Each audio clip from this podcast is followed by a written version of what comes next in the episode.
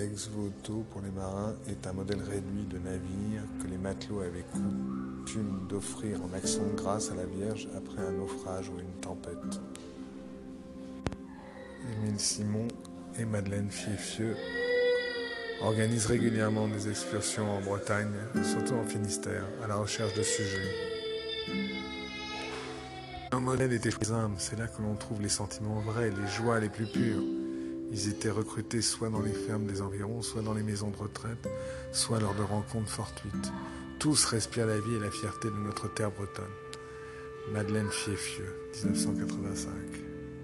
Président, Madeleine Fiefieux et Émile Simon peuvent se consacrer entièrement à leur art.